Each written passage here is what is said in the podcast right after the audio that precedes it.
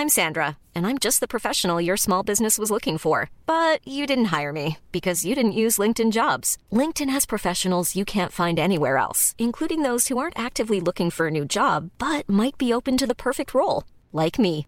In a given month, over 70% of LinkedIn users don't visit other leading job sites. So if you're not looking on LinkedIn, you'll miss out on great candidates like Sandra. Start hiring professionals like a professional. Post your free job on linkedin.com/people today.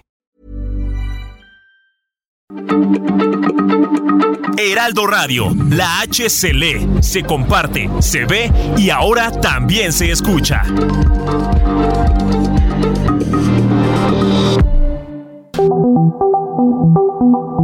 Dialogando con mis psicoanalistas. La doctora Ruth Axelrod, doctor Pepe Estrada y la doctora Rocío Arocha son especialistas comprometidos, profesionales que se interesan realmente en ti a través de El Heraldo Radio, un espacio personal, íntimo e incluyente. Dialogando con mis psicoanalistas. Comenzamos.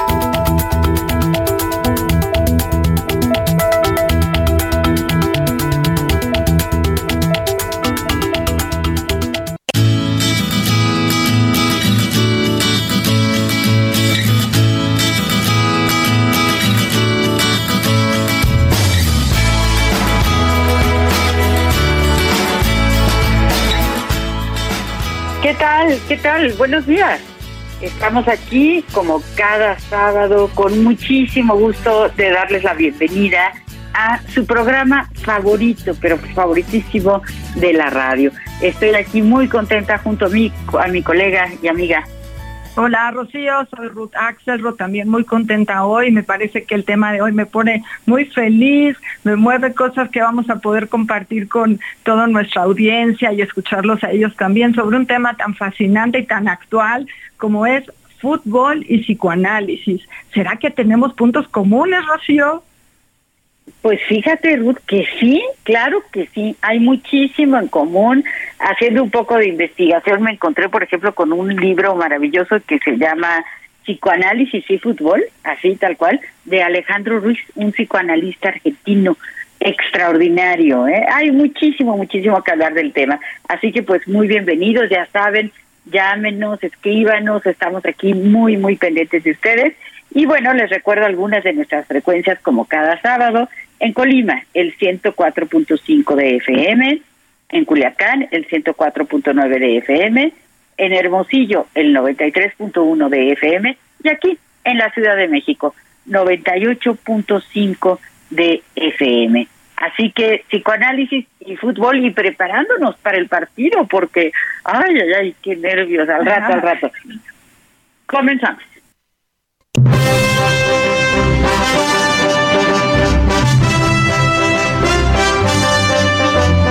El fútbol y toda la organización que se ha construido a su alrededor es un fenómeno social complejo más antiguo y relevante en términos de masa que el propio psicoanálisis. El primer partido internacional de fútbol fue disputado entre las selecciones de Escocia e Inglaterra el 30 de noviembre de 1872 en Partick, Escocia. El partido terminó empatado 0-0 y fue observado por 4.000 personas. Es una manifestación deportiva y cultural cada vez más universal e incorporada como elemento constitutivo de nuestras sociedades. A través del fútbol se vehiculiza la transmisión, a veces transgeneracional, de valores familiares, transmisión que involucra una cierta relación con el club de la familia. O se elige el mismo club del padre o la madre, o se elige al rival acérrimo como forma de autoafirmación. La identidad personal se reafirma con cada partido. El fútbol muestra de qué forma la rivalidad también puede ser necesaria como motor de desarrollo. Poder tolerar la existencia de clubes rivales o la rivalidad entre países hermanos con los que se sostiene muchas veces una disputa propia del narcisismo de las pequeñas diferencias. Esta puede ser entendida como un desafío cada vez que se observa un buen partido. Se mueven expectativas narcisistas. Los fenómenos de idealización y denigración se observan en el fenómeno de la masa que moviliza a este deporte. Los fenómenos de rivalidad pueden alcanzar niveles de fanatismo y de agresión muy importantes. El mito del héroe se refleja en los afectos que provoca el fútbol. Se movilizan expectativas de identificación con estos arquetipos heroicos.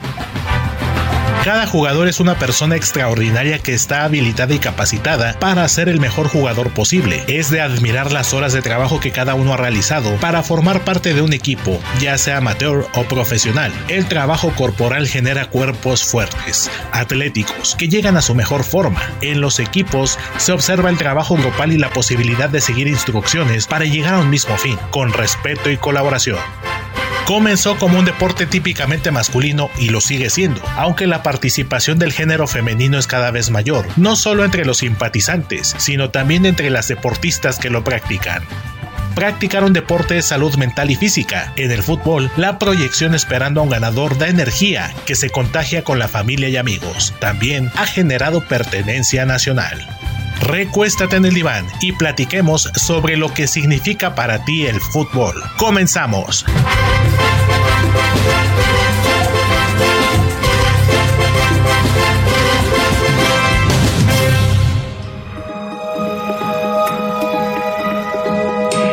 Sigue a la doctora Ruth Axelrod en Facebook e Instagram como Ruth Axelrod.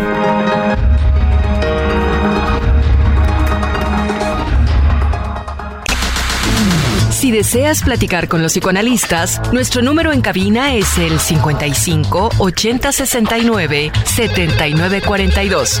O puedes enviarnos un WhatsApp 55 30 10 27 52.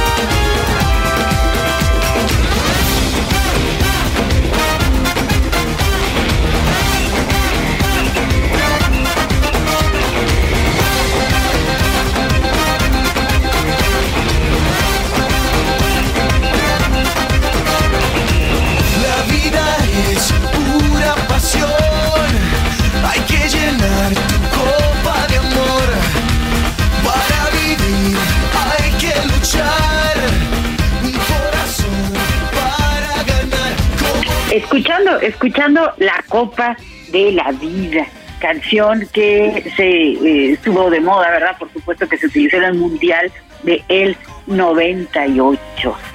Eh, como la música, la alegría, las porras, las mascotas, eh, los bailes, eh, todo, todo lo que significa y todo lo que involucra el fútbol realmente sí, muy pertinente hablar de fútbol y psicoanálisis porque sí se mezclan, se entremezclan una serie de, de factores populares muy importantes.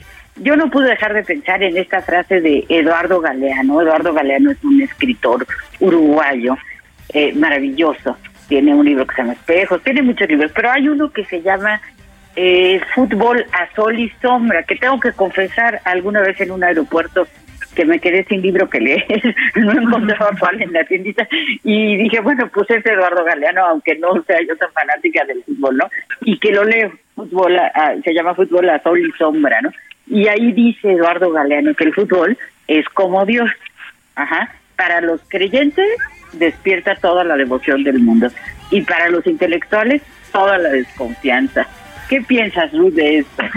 bueno, me parece que es un fenómeno deportivo, un, fenómeno cultural que poco a poco ha sido como venerado por el público, venerado por quizá eh, los movimientos económicos, porque efectivamente sí, es un, un, lugar donde se mueve la economía, pero también la economía psíquica. Es una eh, actividad que puede ser llevada a cabo de una forma muy positiva y claro, también de una forma muy negativa, ¿no? Pero no vamos a hablar si se juega bien o se juega mal, vamos a hablar de identidades, por ejemplo, ¿no? Eh, el fútbol tiene mucho que ver con lo que las generaciones iniciales en una familia hayan sentido o hayan logrado en relación con el acercamiento al deporte, eh, porque cada vez vemos que los niños, que los adultos, porque eh, se divierten jugando el fútbol de forma amateur, ¿no? Desde muy pequeñitos los niños toman una pelota y vemos a los varones, vemos a las nenas divertirse jugando a ver quién puede meter un gol, a ver quién puede ganarle al otro, a ver quién puede eh, poner la pelota en un lugar donde no pueda ser tocada. El, el único que puede tocar la pelota con la mano, bueno, es el arquero. Entonces el arquero tiene que usar las manos para poner orden en todo aquello que lo puede agredir o puede manejar sus límites, ¿no? Entonces eh, es muy interesante cómo eh, un juego de una pelota, que además este juego de pelota ya oficialmente, como bien se dijo al inicio, da su la primera vez que hay un enfrentamiento entre dos equipos es en Inglaterra, sí, pero el antecedente al juego de pelota lo tenemos efectivamente en las culturas mesoamericanas hace 3.000, 3.500 años, cuando se desarrolla la capacidad del ser humano para entender cómo hacer una pelota con resina y poder jugarla y poder ponerla en un equipo y poderla poner en otro equipo, ¿no? Es, es un ejercicio deportivo de mucho tiempo atrás, eh, si bien la pelota se desarrolla oficialmente en Argentina, hay que tener cuidado con lo que va a pasar al ratito, porque son los primeros que desarrollan una pelota oficial de cuero, que al inicio era con una agujeta y que tenía que tener eh, ciertas dimensiones que sigue manteniendo hoy oficialmente, ¿no? Pero empieza en 1931 este ejercicio de una pelota oficial, ¿no? Entonces, bueno, se ha llenado de reglas el fútbol, todos los humanos las vemos, no todos vemos cómo se manejan las reglas y toda, todo el tiempo están en movimiento. Y esa es otra característica del ser humano. Las cosas no se quedan estáticas. Las relaciones entre los jugadores están en movimiento, las relaciones con las reglas del campo están en movimiento, ¿no? Cada eh, mundial se, se evalúan las reglas y ahí vamos todos aprendiendo a manejarlas y, y poder pues seguir el juego porque nos quedamos identificados o con un país o con una persona que tenía relación con el fútbol o con la idea de la competencia. Bueno, la señora Lolita nos dice, buenos días. Señora Lolita, gracias. Dice, apreciados doctores, muy buenos días. Qué placer saludarlos hoy en mi programa preferido de los sábados e interactuando con el tema tan actual. Yo no me explico cómo es que el fútbol hace explotar los ánimos a tal grado del fanatismo sí es emocionante ver los partidos de nuestro país. A mí me emociona, grito, viva México, pero no me desbordo a los excesos que lo hacen algunos compatriotas. Yo creo que muchos aprovechan la oportunidad para desahogarse en un frenesí absurdo, pero bueno, que se cuiden, les saludo y deseo que esta semana sea exitosa y plena. Gracias, señora Lolita. Así es, gracias, gracias, señora Lolita. Es muy importante esto que nos señala, además de agradecerle como siempre que nos escriba, esto de, de, cómo hay personas que se desbordan, hay personas que verdaderamente eh, pues utilizan estos, estos juegos, ¿verdad? Para desahogarse, para desfogar, para poner al frente una serie de, de pasiones, que a veces sí pueden sonar excesivas, pero pero estaba diciendo Ruth y, un poco lo que nos la Lolita, y, yo pensaba, a ver, los mecanismos de defensa, ¿no? Tenemos la idealización. Entonces, en el fútbol, bueno, ¿cuál, qué, más decir, no? Se idealiza a un jugador, ahorita, bueno, Memo Ochoa, pues, este, ¿verdad? Lo tenemos ultra idealizado porque es el gran, el gran, gran portero, ¿verdad? Eh, pero sí, se idealiza a algunos jugadores, se idealiza a algún equipo. Hay algún equipo que para, hay personas que, que bueno, yo tengo un paciente que cuando pierde su equipo, verdaderamente ha sido tema de análisis el cómo está tres, cuatro días que no lo calienta ni el sol, angustiadísimo, agobiadísimo, etcétera. Ahora, también es un lugar para proyectarse porque ahí proyectamos nuestros miedos, nuestros anhelos, eh, eh, tantas cosas que, que nos pasan y que es un lugar como buenísimo para, para proyectar, para depositar ahí tanta energía de nuestras de nuestras pulsiones, de nuestras pasiones, y es realmente disfrutable, ¿no? Eh, también es un lugar de unión, porque se la familia, se unen los amigos, y bueno, a veces también puede ser una fuente de pelea. Porque sí hay personas que, bueno, son tan apasionadas de sus equipos o despiertas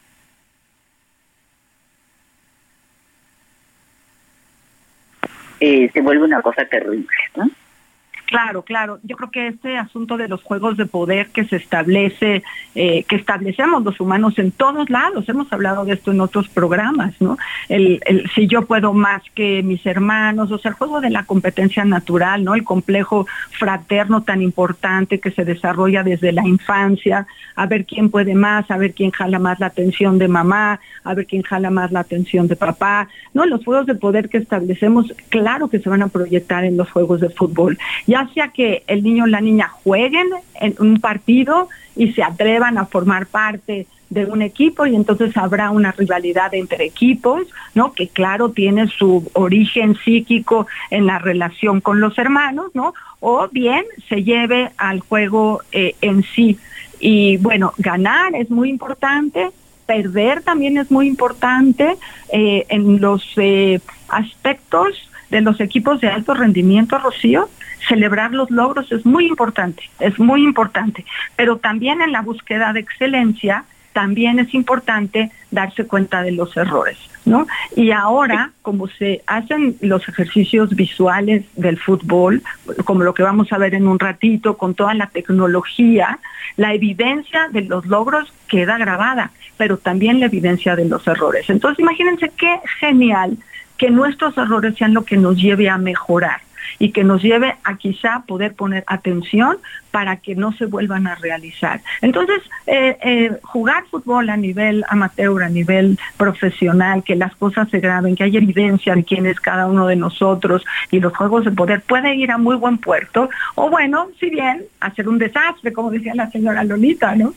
Pero bueno. Claro, claro, por, por, supuesto, pero fíjate, incluso la práctica actual del coaching, eh, eh, viene del fútbol, viene de la práctica del fútbol en donde el coach, ¿verdad? El entrenador, que es el que va asesorando a, los jugadores, etcétera, ahora ya esto se ha trasladado a el sitio de la de la psicología, ¿no? Ahora ya ahí eh, tenemos estos, estos profesionales, ¿verdad? Que dan coaching y que y que asesor y que nos asesoran a, a nosotros. ¿Tenemos una llamada, Ruth? Perfecto, vamos a la, a la llamada.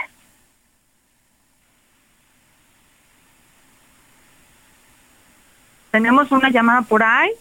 Bueno, sí, buenos días. Hola, hola. Buenos días. Sí, buenos días. Bueno. ¿Con, quién tenemos el gusto? Ah, mire, habla Guillermo Salcedo. Hola, Guillermo. ¿Cuánto tiempo sin escucharlo? ¿Qué tal? Sí, muy bien, este, gracias igualmente. ¿Qué nos dice? Sí, mire, para mí el balompié tiene tanto éxito porque es muy accesible, es un deporte muy muy este muy barato, ¿no? Por ejemplo, los niños desde pequeños sus primeros juguetes por lo general es una pelota. Entonces los niños desde pequeños lo empiezan a practicar en las escuelas también. Entonces por lo accesible eh, tiene tanto éxito. Ese sería mi comentario.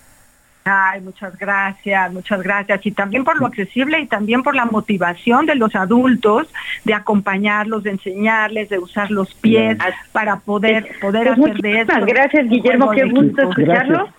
Gracias. Tenemos que irnos a un corte. Regresamos.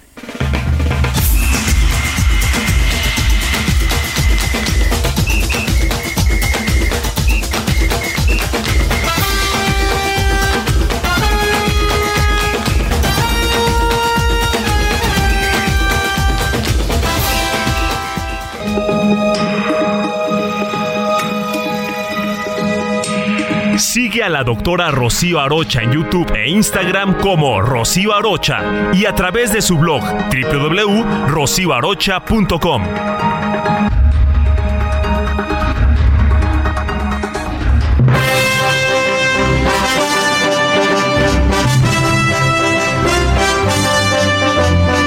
El presidente de la FIFA, Gianni Infantino, dijo recientemente que se espera que el torneo de fútbol organizado por Qatar sea visto por cerca de 5 mil millones de personas en todo el mundo, lo que representa poco más de la mitad de toda la población del planeta.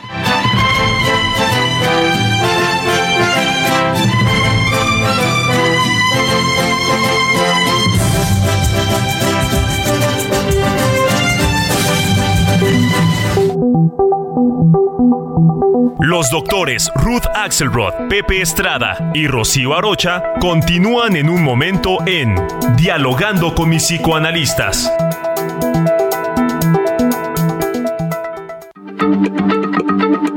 Heraldo Radio, la H se lee, se comparte, se ve y ahora también se escucha.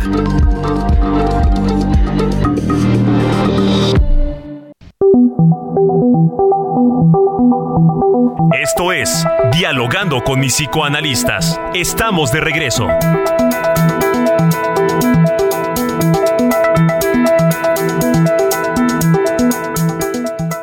Heraldo Televisión, ahora también por Sky HD. Toda la programación de Heraldo Televisión a través del canal 161 de Sky HD. Noticias, deportes, entretenimiento, gastronomía y mucho más. Heraldo Televisión, en todo el país, ahora también por Sky HD.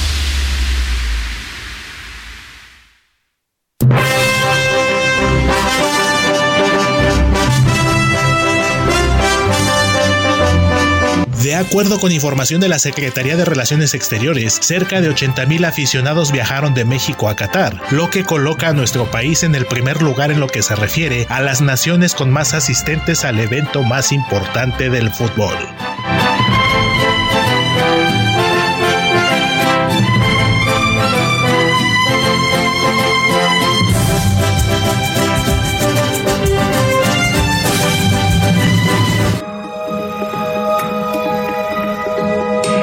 Sigue al doctor Pepe Estrada en Twitter, arroba PSIC Pepe Estrada y en Facebook como José Alfredo Estrada Cicinelli.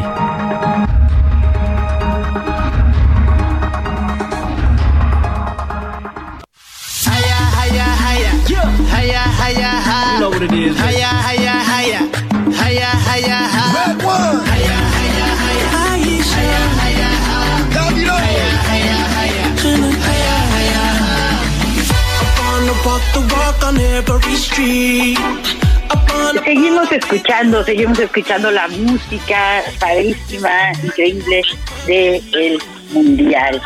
Eh, la afición, la afición mexicana, como estábamos, es una cosa maravillosa. Bueno, hoy especialmente pues estamos ya todos preparándonos con la ya Ruth con su camiseta puesta eh, para, para eh, presenciar este, esperemos, maravilloso maravilloso partido. Decía Albert también, la pelota nunca llega por donde la esperamos ni en el momento en que la esperamos. Decía, eso es lo que más aprendí en la vida, este autor del extranjero, un escritor de origen argelino, pero que I'm Sandra, and I'm just the professional your small business was looking for. But you didn't hire me because you didn't use LinkedIn jobs. LinkedIn has professionals you can't find anywhere else, including those who aren't actively looking for a new job but might be open to the perfect role, like me. In a given month, over 70% of LinkedIn users don't visit other leading job sites. So if you're not looking on LinkedIn, you'll miss out on great candidates like Sandra. Start hiring professionals like a professional. Post your free job on linkedin.com/people today.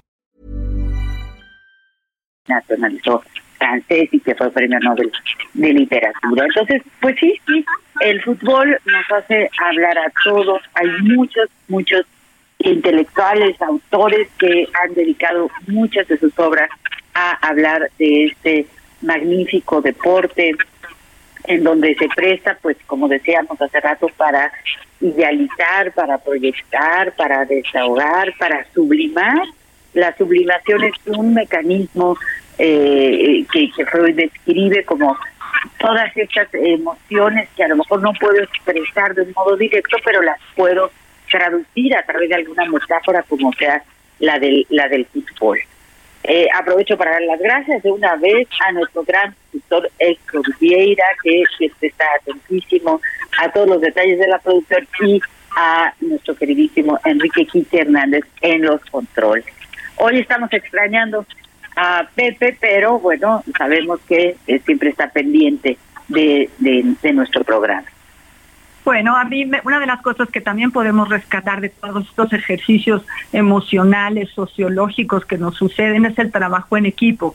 Lo que requieren estos deportes es respetar al otro, saber que no se puede hacer un gol solito, claro, uno solito le va a pegar, pero poder eh, llegar de un lugar a otro con la pelota requiere el respeto del otro, reconocer la capacidad del otro y poder coordinarse, ¿no? Que si pudiéramos hacer esto en la vida, estoy segura que nos iría mucho mejor dejar pasar al que tiene que pasar primero, darle las gracias al otro, si lo lastimo, lo levanto y me disculpo. O sea, hay muchas eh, actividades culturales que estamos observando cada vez que vemos un partido que a veces no nos no nos ponemos atención que quisiera que lo hiciéramos. No solo es el fanatismo o esta, por, esta parte de la pasión sobre ganar o perder, es un ejercicio de identidad. Ahora que hablamos de ponerse la camiseta, ¿qué significa ponerse la camiseta? Que cuando culturalmente estamos en una reunión, hablamos con alguien y le preguntas, ¿te, te tienes que poner la camiseta? Es decir, es un ejercicio de identificación con el otro. Es un ejercicio de saber que el otro y tú van por un mismo objetivo con una claridad en el propósito que se está eh, logrando, con una comunicación efectiva y afectiva para tener un logro común. Es decir, sin ti no puedo, si voy sola no puedo, pero si lo hacemos en equipo podemos lograr esa meta. Y reconocerlo también me parece que son grandes eh, enseñanzas sobre el, el, bien relacionarse socialmente con los otros. Me pongo la camiseta, respeto las reglas y cuando no estoy de acuerdo, pues a lo mejor echo uno que otro grito, pero bueno, bueno, todo ordenado, tanto el amor como el odio, estas pasiones que, que somos los humanos se reflejan en los juegos, se reflejan en la vida, Rocío, y esto que hablabas de poder sublimar, ¿no? Poder en un partido con ciertas reglas también, ser parte de la porra. Acaban de decir que hay 80 mil mexicanos en esta ocasión echándole porras a sus equipos hasta allá. Imagínense todo lo que tuvieron que ahorrar estas personas que son tan eh, devotas a este deporte, ¿no? Me parece que es admirable también poder participar. Está tan lejos Qatar de México, ¿no? Son tantas horas de vuelo y la gente estuvo dispuesta a participar. Bueno, a veces sí es por fanatismo, a veces es por, por pasión o nos escapamos un poco de la rutina, pero también eso se vale de vez en cuando. Entonces, pongámonos hoy la camiseta, no importa si ganamos o perdemos, claro, ojalá ganemos, pero disfrutemos pertenecer a una nación, disfrutemos pertenecer a un espacio de gente viva que participa en otros grupos. ¿Sabes cuánta, cuántos millones, cuántos billones de personas dice la televisión que se están conectando para ver los partidos en, en total, Rocío? Es el evento más visto 5 mil billones de personas. Somos 8 mil millones y aquí tenemos 5 mil, o sea, 5 de 8 mil vamos, aunque sea, observar un cacho de partido. Es decir, wow, ¿cómo, Nos, ¿cómo, Nos, intercomunica este ejercicio? Claro, qué importante también esto que, que señala de, de, el trabajo en equipo.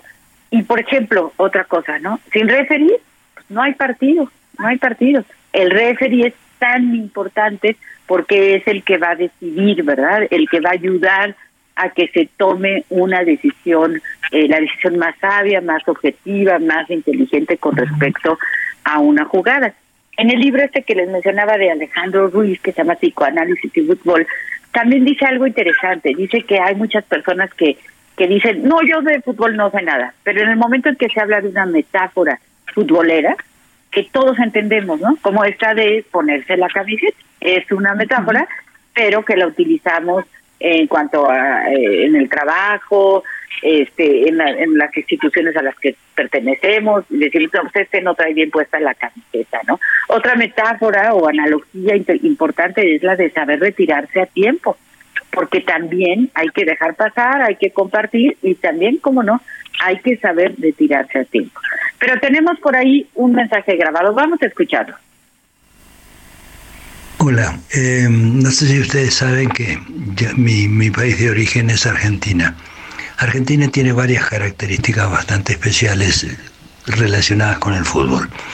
Bueno, una especial sin relacionada con el fútbol que creo que es el único país en vías de subdesarrollo. Eh, ya relacionada con el fútbol. También creo que es el único país que exporta violencia a través de su barra brava, es decir, a través de sus porras. Hay pequeños clubes que enseñan a otros clubes de otros países a ejercer la violencia. Un segundo punto interesante es que en la Argentina, no sé si en México, hay una intrínseca asociación entre la violencia política y las barra bravas. Es decir, las, em, las barras bravas, las porras violentas de los clubes son alquiladas por los sindicatos y a veces por los partidos políticos para ejercer la violencia tercerizándola. Y la tercera, y, el tercer punto que quiero contarles, y esto quizás tiene, es mucho más personal, es que, eh, bueno, yo perdí a mi padre muy chico, menos de cuatro años, tres años y medio. Eh, en mi casa, más que fotos de mi padre, había camisetas de mi club, de River.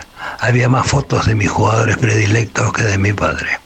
De hecho, yo conocía primero los colores del, de la playera de mi club que la bandera argentina y que el himno.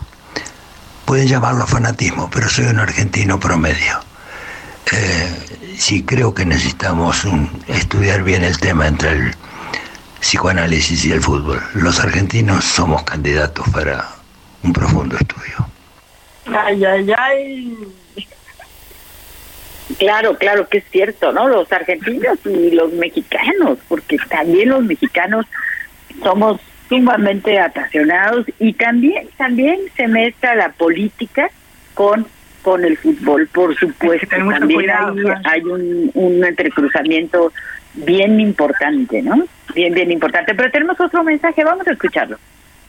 Eh, psicoanálisis y, fútbol se ha escrito mucho, pero yo quiero darles una visión muy, pues a cierto punto original.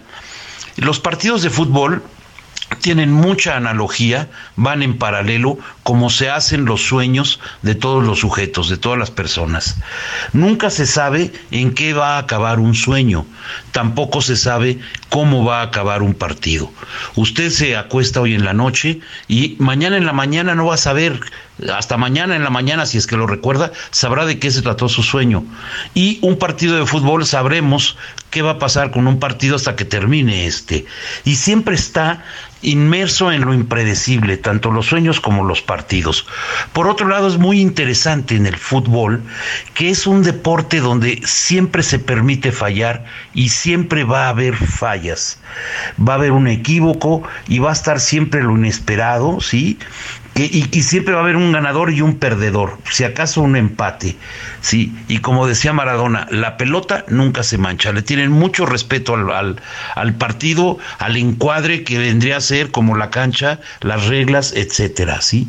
Por otro lado, hay un concepto muy interesante con el fútbol, es el único juego de pelota que se juega con los pies. Los demás son con, con las, con, con, las manos. Y esto da una situación también muy, muy distinta, muy, muy diferente, y que hace que haya muchas analogías entre el psicoanálisis y el fútbol. Aquí la analogía para mí es lo impredecible que puede suceder en un partido y en un sueño.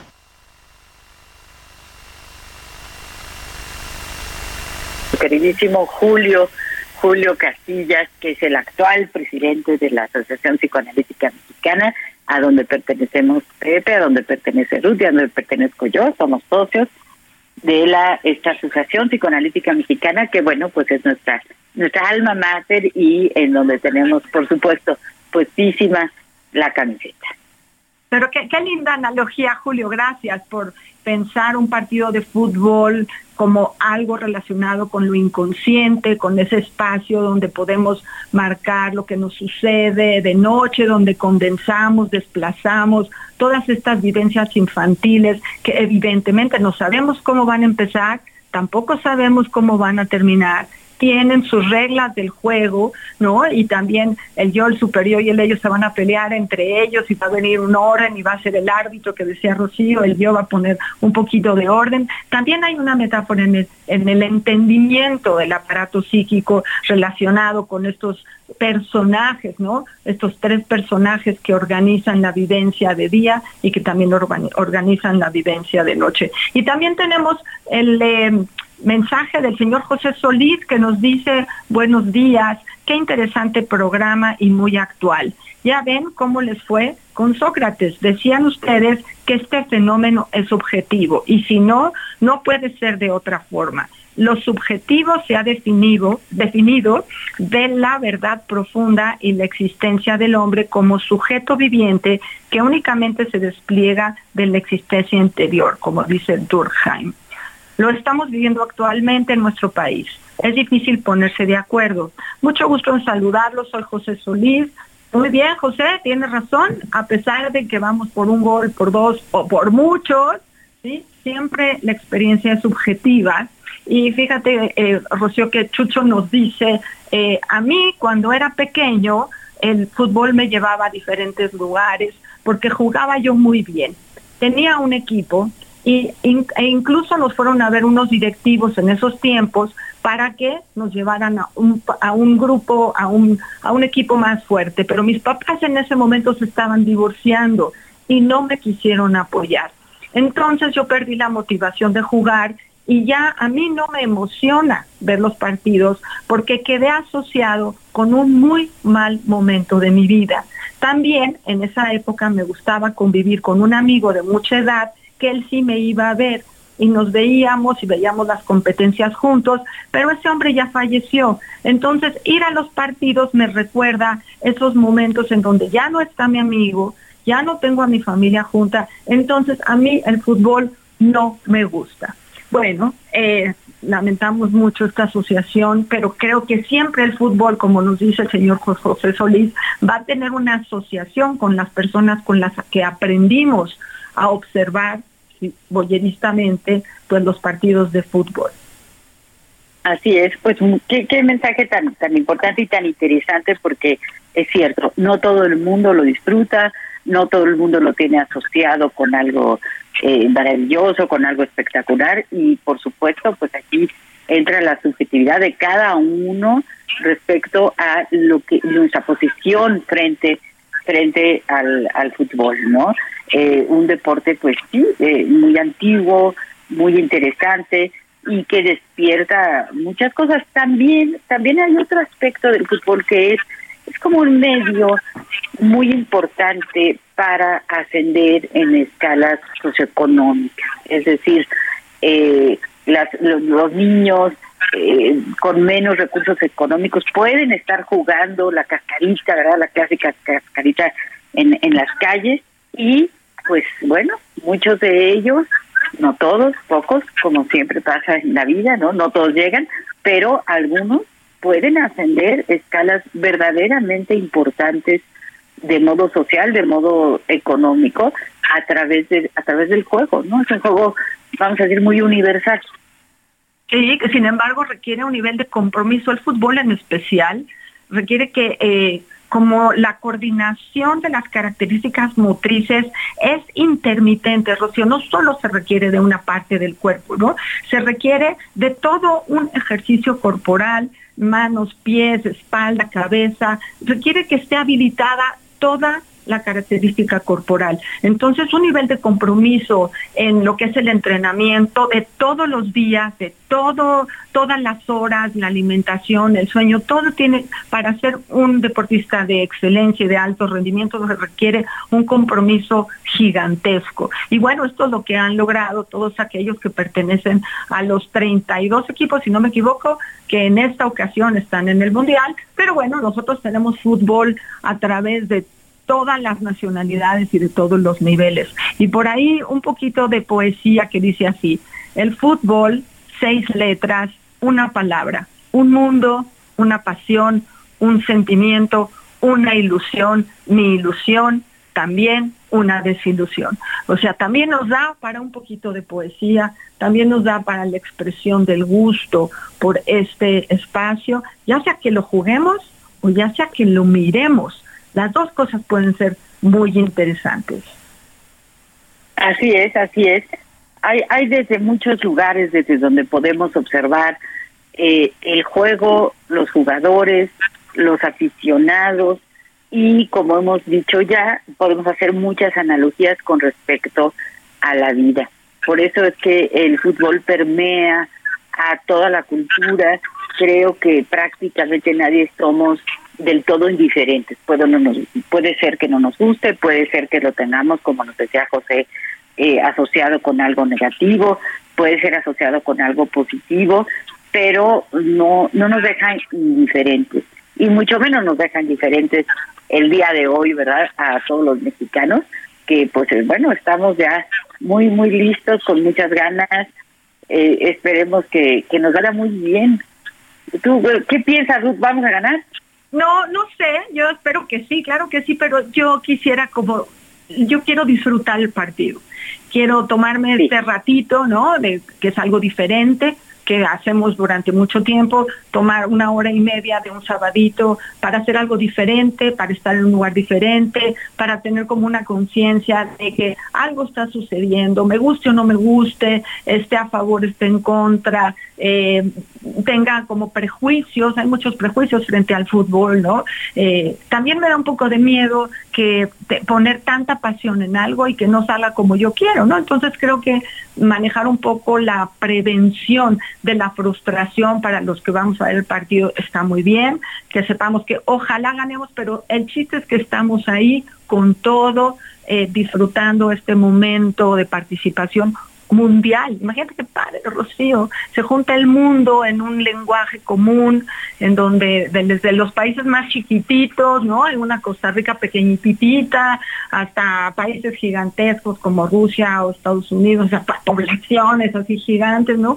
Participando en un, en un foro común con respeto unos con otros, oyendo los himnos, ¿no? Esta parte del, me llama mucho la atención el nacionalismo que se nos mueve a todos, ¿no? Porque hasta reconocemos países que no habíamos reconocido, vemos sus banderas, oímos sus himnos, no, hay respeto de unos por los otros, hay estas eh, protestas de algunos equipos que sí sí dijeron su himno o no lo cantaron o si sí lo cantaron y entonces los castigó la nación por no cantar el himno y entonces el partido no salió en la televisora de ese país, ¿no? O sea, ¿cómo, cómo esta reglamentación, cómo esta posibilidad de expresión de la alteridad en lo subjetivo de cada equipo se expresa, ¿no? A pesar de toda la reglamentación, se pueden expresar momentos de alguna diferencia ideológica, ¿no? Se juegan muchas cosas, Rocío, es muy interesante. Se juegan muchas cosas. Eh, yo no puedo olvidar el, la canción de, de México 86, ¿no? Eh, que decía México 86, el mundo unido por un balón. Y, y, así es, se unen, se unen muchos países, se unen muchas emociones, muchas pasiones, muchos sentimientos y bueno, pues también nosotras nos sentimos unidas con eh, todas nuestras nuestros radioescuchas que atentamente nos dan el favor de su atención sábado a sábado. El siguiente el siguiente sábado vamos a hablar de las recaídas, las recaídas, el manejo de las recaídas en las adicciones. Un tema que también pues va a ser, eh, esperamos, muy muy interesante para todos. Y, y bueno, pues nos vamos nos vamos despidiendo de nuestro programa favorito de la radio. Mucha suerte para para nuestra selección. Ahora sí que gane que gane el mejor y lo que dices también tener cuidado todos nosotros en las manifestaciones de gusto, de disgusto, de, de, de placer, de displacer, porque, pues bueno, nosotros sabemos como psicoanalistas que hay que poner el pensamiento antes de la acción, ¿no? No vaya a ser que por ahí nos apasionemos demasiado y cometamos alguna alguna imprudencia. No, pero con ese tema de cuidar las recaídas, sí se vale una cerveza, pero cuidemos tener una experiencia agradable hoy, pero que también hay un mañana y disfrutemos el partido, disfrutemos el fútbol para hacer de nosotros mejores personas.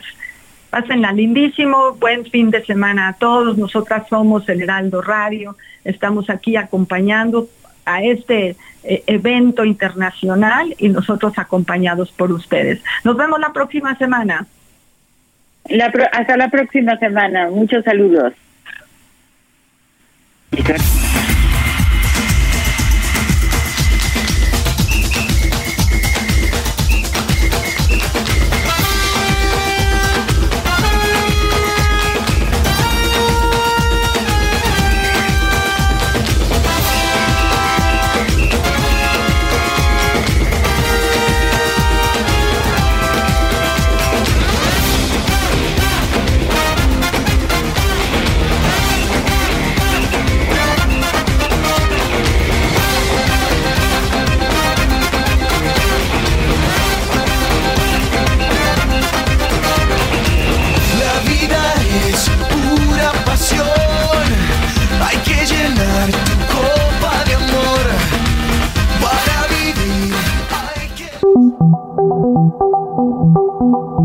Dialogando con mis psicoanalistas. Un diálogo personal, íntimo e incluyente.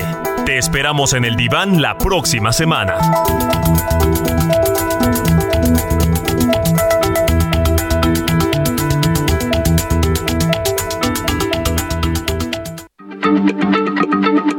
Heraldo Radio, la H se lee, se comparte, se ve y ahora también se escucha.